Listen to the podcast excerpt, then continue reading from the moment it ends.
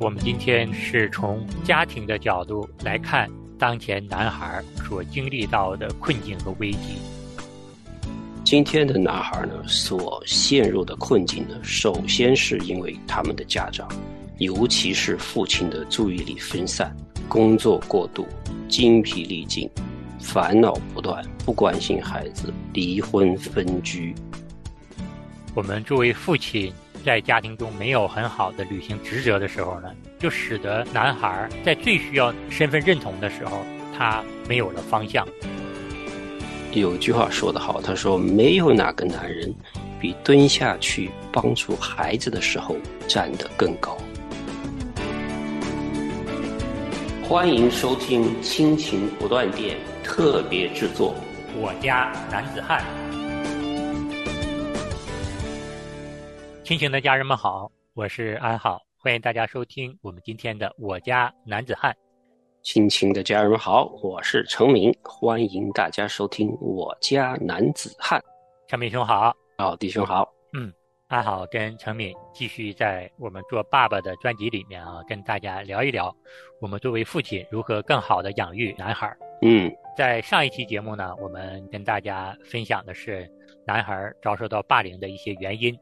那我们今天呢，带着大家以另外一个视角来看一看男孩在成长过程中所遇到的困境。这个困境是什么呢？男孩成为成年男性之后，他们会有一些暴力行为的出现，也有一些社会的不好的叛逆的行为出现，比如说吸食毒品，比如说有私生活的这种混乱。甚至呢，很多男孩长成男人之后，找不到人生的意义和生活的方向。我们看到了他们这样的一个痛苦的境况，我们要更深入的来思想一下，是什么样的原因、什么样的环境，使得男孩遭受了这样大的一个困境呢？对，我们今天要聊的呢，就是对我们这一代的孩子威胁之意。家庭的解体，嗯，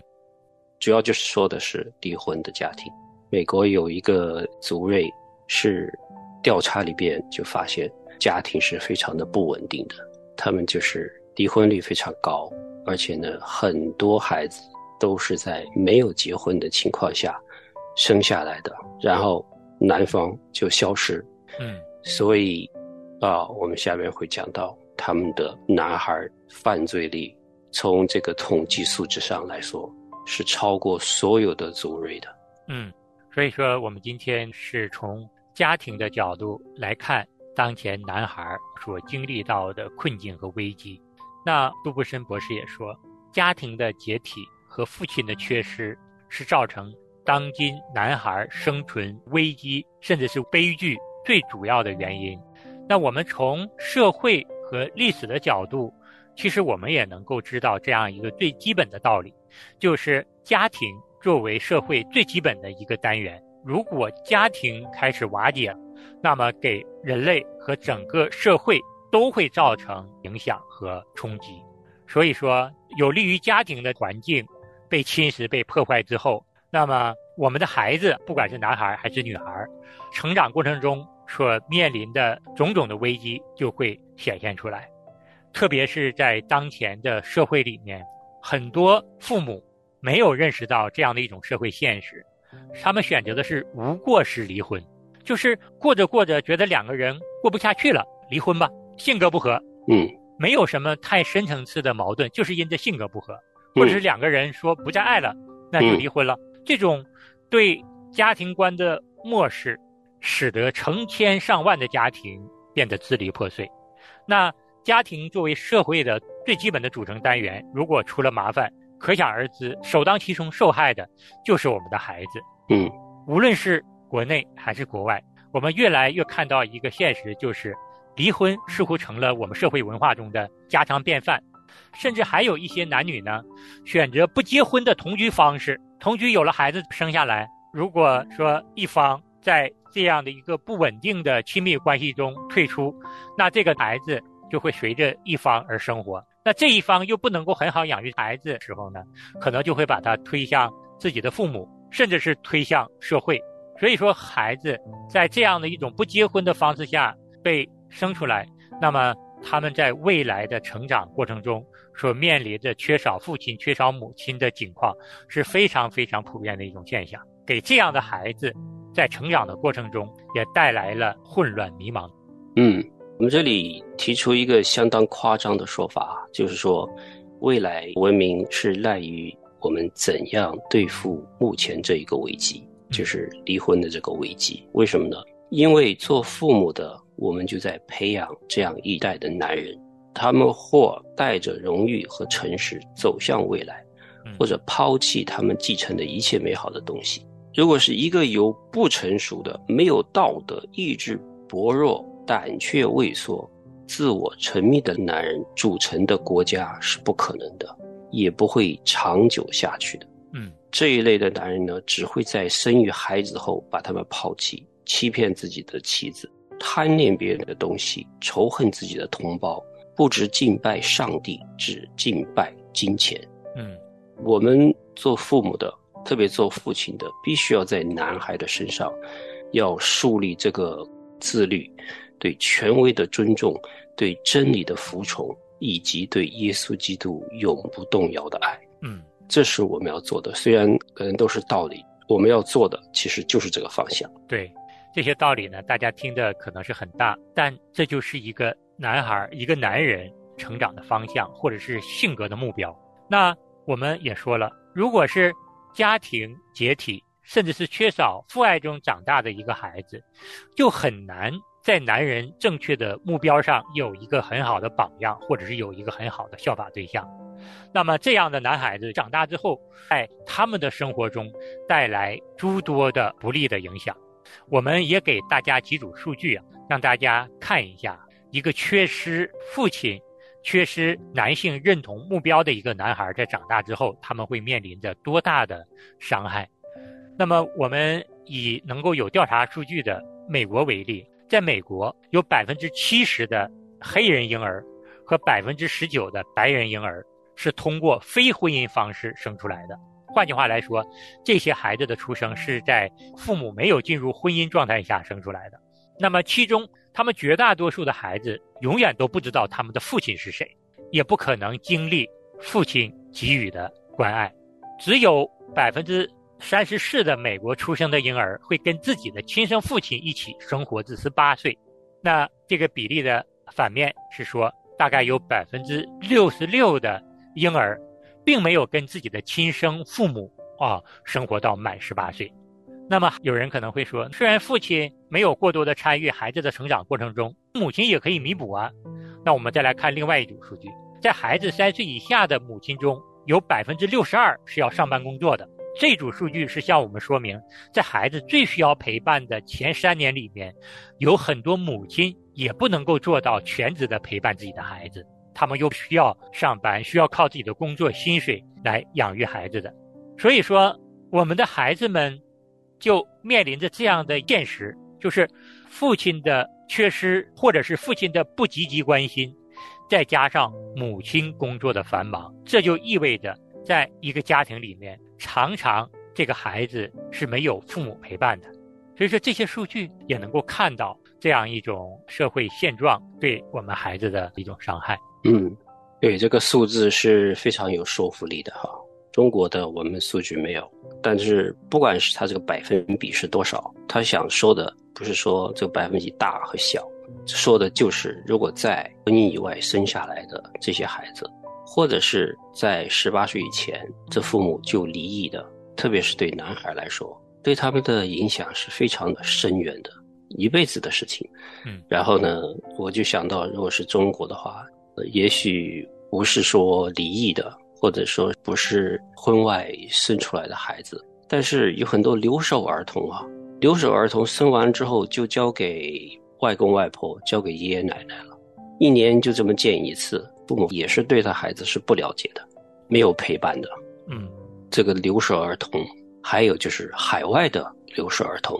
也很多。嗯，我们在这里知道好多，初中就开始，那高中可能就更多一些，就把他放到国外去了。身边就没有人，而且你还换了个环境，你知道吧？中国留守儿童还在自己的家里边，自己出生的地方，还有老一代人带着，还有一个环境。海外留守儿童，他人生地不熟，我觉得那种孤独感是更加强烈的。所以说，在我们亲情的节目里，不断的是跟大家说，孩子在成长过程中是需要我们父母的陪伴的。嗯，那有些弟兄可能会说了，其实陪伴更多的是母亲，的确这是一个现实的情况，但是父亲对于男孩对女孩的健康发展同样起着关键的作用。最近的行为科学家，还有研究精神科的这些专家学者，也在他们的研究中同样得出了这样的结论，就是说，爸爸对于男孩、女孩健康的发展同样会起着关键的作用，只不过它的作用跟母亲尽管影响方式不同，但是作用同样重要。我们来看看专家研究得出来的一些结论：自出生起。父亲和婴儿之间就存在着一种不可或缺的、不可否认的联系。仅六周大的婴儿就能够分辨出母亲和父亲说话声音的差别；八周大的时候，婴儿就能够分辨出母亲和父亲照料他们的方法是存在着差异的。然后呢，婴儿生来就有一种寻找与自己父亲连接起来的驱动力，在他们开始说话的时候。爸爸这个词常常比妈妈先会说，然后学步期的幼儿往往明显显示他们对父亲的需要，他们会去寻找自己的爸爸，在爸爸不在身边的时候呢，也渴望听到爸爸的声音，在电话里如果听到父亲的声音是极为惊喜的，然后在可能的情况下呢，婴儿也更愿意去触碰爸爸的身体。接下来长大了，十来岁的少年以更复杂的方式表达他们对父亲的需要，他们可能会跟父亲展开竞争，对他们持有的价值观信念，当然还包括一些父亲观点中的这种局限性，要发出挑战。那对许许多多的儿子和女儿来说，只有父亲的去世离别，才使得他们发现自己有多么需要自己的父亲。对，父亲这个角色。对孩子非常重要，就是他说的这一点。当他失去父亲的时候，他才会觉得哇，真正他对父亲的需求有多大。对各个年龄段的孩子，无论是男孩是女孩，都有一种内在和自己的父亲连接起来的需要。所以说，在父亲不在家，或者是父亲不参与照料、关心孩子的情况下，其实对孩子的伤害是非常大的。那么。伤害最大的就是男孩子。美国的国家贫困儿童研究中心的一个报告显示，和有父亲的男孩比起来，家里没有父亲的男孩，逃学可能性会增加一倍，进监狱的可能性要大一倍，需要接受情感或行为问题治疗的可能性要增加三倍。对。我们可以看得出来，父亲的陪伴是多么的重要哈。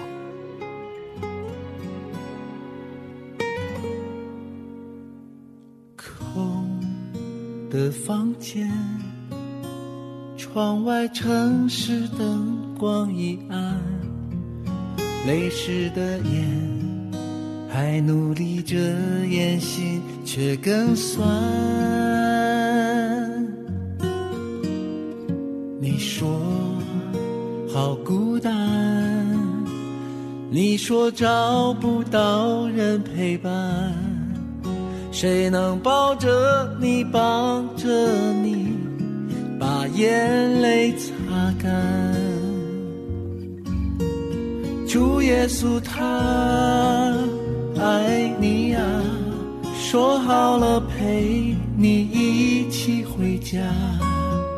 这条路陪你一起走啊，海角和天涯。多的委屈就哭吧，心里的话也告诉他吧。疼你爱你的他陪你一起长大。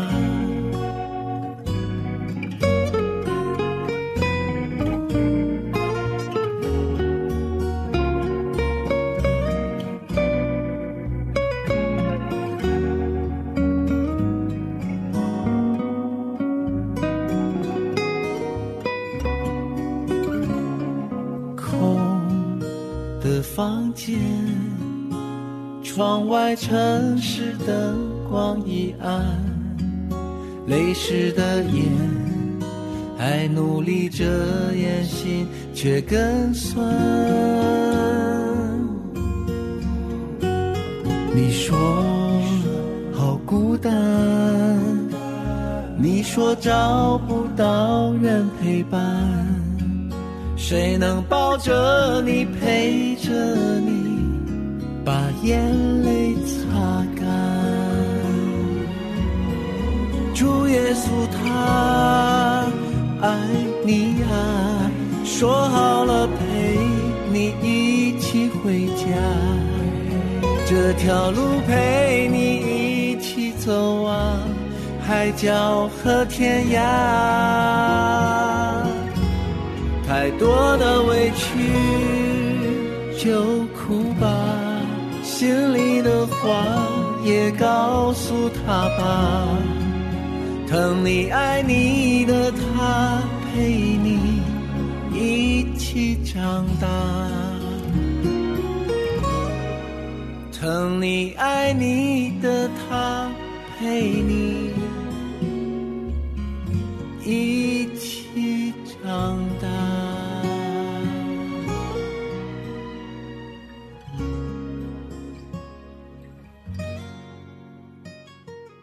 今天的男孩呢，所陷入的困境呢，首先是因为他们的家长，尤其是父亲的注意力分散、工作过度、精疲力尽、烦恼不断、不关心孩子、离婚分居，这种情况我们都知道了，经常媒体都会看到，都知道这个不好。嗯，我们慢慢的会讲，我们怎么解决这个哈？有句话说得好，他说没有哪个男人。比蹲下去帮助孩子的时候站得更高，对，就是你能够蹲下来跟他眼睛平视，可以跟他在一起，然后呢去陪伴他，那是多宝贵的东西。对，我们跟自己的孩子在一起的时候，特别是跟自己的儿子在一起的时候，你会发现儿子对我们父亲是有一种天生的那种依赖感的。嗯，当他。看到也感知到了父亲对他关爱的时候，小的时候会有一种身份的认同，大了之后他会从父亲这里学会照顾家庭，以及在社会上生活工作的一种责任感。他们一生可能都会以一个良好的父亲为自己的榜样，那么就意味着这个男孩在成年之后，很大的程度都会走在一条正道上，不会偏离一个做人最基本的方向。那么反之呢？如果一个父亲，不跟自己的儿子生活在一起，也不关心自己的儿子的时候，那么对儿子产生的痛苦是非常深远的。然后这个儿子就会一生要渴望得到父亲的那样的一种爱。所以说，男孩在成长阶段如果缺少了父亲的关爱，特别是在两个阶段，特别容易使得男孩受到攻击、受到伤害。对。第一个阶段呢，就是在青春期的时候，哈，感情的荷尔蒙在增长的时候，这个时候的男孩和女孩都是需要父亲的监督、指导和关爱的。嗯，因为孩子都是有罪行的，如果孩子没有一个父亲在这里看管的话，他会做出很多叛逆的事情来。这个时候，离婚比起其他的时候，对他们的伤害要大得多。这是在他们青春期的时候。然后呢，在这个生命早一些的时候，就是在婴儿三到五岁的时候，男孩呢就开始渐渐的和妈妈或者姐姐拉开距离。嗯，他是想建立一种男性的身份。那这个过程呢，叫做分离和分化，就是说呢，男性呢发展的冲动，推着他离开母亲的怀抱。试图跨过一座不稳定的桥梁，通往父亲的世界，非常的关键的。他是需要有父亲的注意和关怀，然后呢，在他的生活里边给他有指引，给他有榜样的。对这两个时期呢，对一个男孩子是非常重要的。青春期的时候，如果父亲加以监督、引导和管教，能够使。处于身体或情绪躁动期的男孩呢，更好的树立起男人的责任感，而在三到五岁的时候，父亲如果积极的参与孩子的教养，能够让一个男孩更加清楚的知道自己的性别特征。嗯，所以说在这两个关键的时期，爸爸如果缺席，就会给男孩造成一定的伤害。其实，在这个三到五岁，他在做这个性别鉴定，知道他自己是一个男生的这个阶段里边，如果他没有正确的这个男性的榜样和指导，对他性别的一个认定的这个正常的过程，他去跟女孩姐姐或者是妈妈去认同的话，他长大，所以他的性取向就会受到严重的影响。嗯，我看过一些资料，他们在童年的时候都是有不同程度的伤害，嗯在他们需要有一个男性的，特别对于儿子来说，需要一个男性榜样的时候，他是缺失的。嗯，我们作为父亲，在家庭中没有很好的履行职责的时候呢，就使得男孩在最需要身份认同的时候，他没有了方向。这就是为什么男孩如果很小的时候父母离婚，对他们会产生这么大伤害的原因之一。所以说呢，特别是一个男孩成长的这两个关键时期，一个是青春期，一个三到五岁身份性别认同的这个时期，如果家庭状况不稳定，就会给孩子带来很大的一个伤害。这也是提醒我们每一个做弟兄的，我们真的是要和妻子一起为我们的孩子营造一个健康稳定的家庭氛围，这对于他们的成长是非常非常重要的。只有我们的孩子在我们的家庭中健康的成长，他们步入社会之后，才能够以一个更健康、更健全的人格去生活、去工作。那么将来他们才有益于社会的健康发展。那么也只有我们做父母，在神的里面更好的养育我们的男孩和女孩，他们将来在组建家庭之后，才能够更好的按照神的心意去经营家庭、养育后代。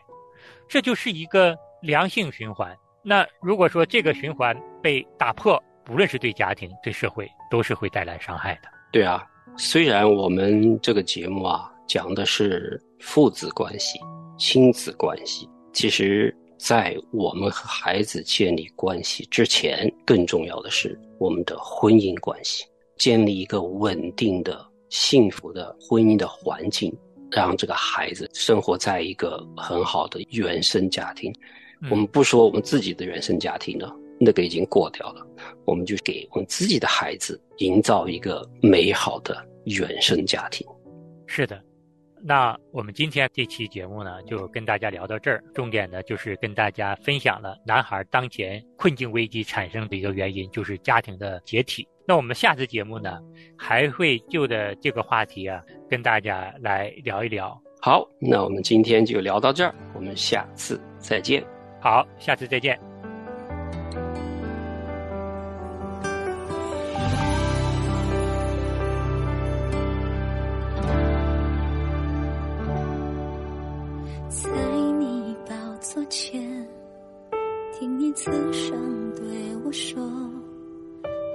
此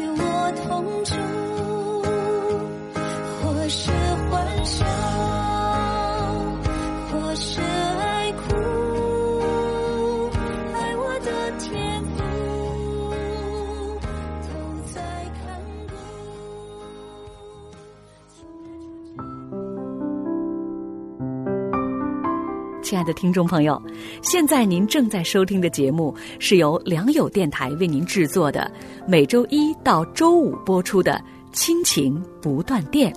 欢迎您与我们联络。我们的电子邮箱地址是 q i n q i n g at